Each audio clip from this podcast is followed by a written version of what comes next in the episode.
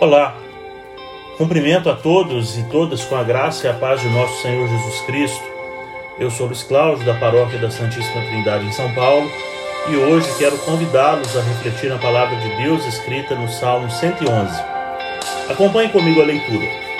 Diz assim a palavra do Senhor: Louvado seja o Senhor! De todo o meu coração darei graças ao Senhor quando me reunir com os justos. Quão são grandiosas as obras do Senhor! Todos que têm prazer nele devem nelas meditar. Tudo o que ele faz revela sua glória e majestade. Sua justiça permanece para sempre. Ele nos faz recordar suas maravilhas. O Senhor é compassivo e misericordioso. Dá alimento aos que o temem. Lembra-se sempre de sua aliança. Mostrou seu poder ao seu povo ao lhe dar as terras de outras nações. Tudo que ele faz é justo e bom. Todos os seus mandamentos são confiáveis. São verdadeiros para sempre, devem ser obedecidos com fidelidade e retidão. Ele pagou resgate por seu povo, garantiu para sempre sua aliança com eles. Seu nome é santo e temível. O temor do Senhor é o princípio do conhecimento. Todos os que obedecem a seus mandamentos mostram bom senso. Louvem-no para sempre. O Salmo 111 é um convite ao louvor e à adoração. Nesse hino, o salmista reconhece a grandiosidade das obras de Deus e convida todos os que o temem a louvá-lo e meditar em suas maravilhas reconhecendo seus grandiosos feitos. É interessante notar que logo no início do texto, o salmista afirma que louvará o Senhor quando se reunir com os justos. É uma expressão de adoração coletiva, comunitária.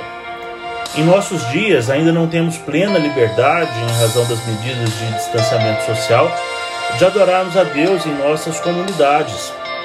Esperamos que muito em breve nós possamos retornar plenamente às nossas igrejas para que na presença dos justificados por Jesus louvemos e adoremos ao Senhor com alegria e júbilo. O Senhor é um Deus que se alegra na companhia do seu povo. Muito embora todos possamos, no recesso de nossos lares, gozar de sua intimidade e comunhão, a vida em comunidade é o centro da vida da igreja. Ao morrer e ressuscitar, Jesus nos fez um só corpo, do qual ele é o cabeça. Os membros do corpo não podem viver isolados. É impossível que a vida cristã seja vivida fora da comunidade, distante da igreja. É em comunidade que somos alimentados pela proclamação da palavra e pelos sacramentos. É em comunidade que Deus derrama sobre nós a sua bênção e a vida para sempre.